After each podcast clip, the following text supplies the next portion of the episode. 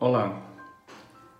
O profeta Jeremias, no seu capítulo 30, verso 17, ele traz uma promessa de Deus. Diz: Curarei as suas feridas. Fiquei pensando que uma das estratégias do isolamento social contra o coronavírus é que a gente pudesse criar um cerco para nos proteger e não sermos atingidos.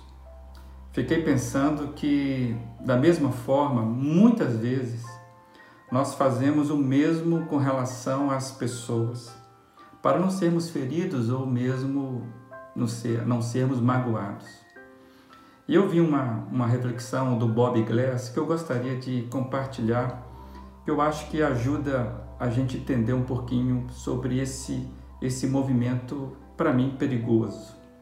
Bob Glass diz: Você construiu uma muralha ao redor de si mesmo, dizendo: Ninguém poderá me ferir se eu não permitir que ninguém se aproxime de mim. Fazer isso não irá funcionar. Na verdade, a muralha que você construiu para manter os outros de fora o prendeu do lado de dentro. O Senhor deseja ser o seu protetor, mas Ele não pode fazer isso se você estiver, estiver ocupado tentando proteger a si mesmo. E o Bob Glass ele prossegue: Deus não prometeu que você nunca seria ferido, mas prometeu curá-lo se você buscar a Ele em vez de tentar cuidar de tudo por si mesmo. Se você construiu muralhas ao redor de si mesmo, talvez por medo, então precisa derrubá-las. E você vai derrubá-la pela fé.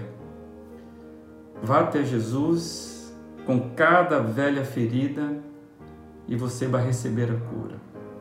Quando alguém magoar você, não deixe a ferida infeccionar, mas leve-a logo ao Senhor em oração e esteja disposto a tratar desta ferida, de cada uma delas, do jeito de Jesus, em vez de tratá-la do seu jeito. Você não vai apenas sobreviver a esse, a esse ferimento, mas fazendo isso, você se tornará mais forte e, por meio de cada ferida curada, vai possibilitar que você seja instrumento de Deus para ministrar cura às outras pessoas. Então, fazendo isso, eu e você, nós poderemos vivenciar o que está escrito em 2 Coríntios capítulo 1, versos 3 e 4, quando Paulo traz a seguinte experiência: Bendito seja o Deus e Pai do nosso Senhor Jesus Cristo, Pai das misericórdias e Deus de toda consolação, que nos consola em todas as nossas tribulações, para que com a consolação que recebemos de Deus, possamos consolar os que estão passando por tribulação. Portanto, é necessário que eu e você derrubemos as muralhas para que possamos vivenciar a vida de um jeito novo, da forma como que Deus quer que nós vivamos.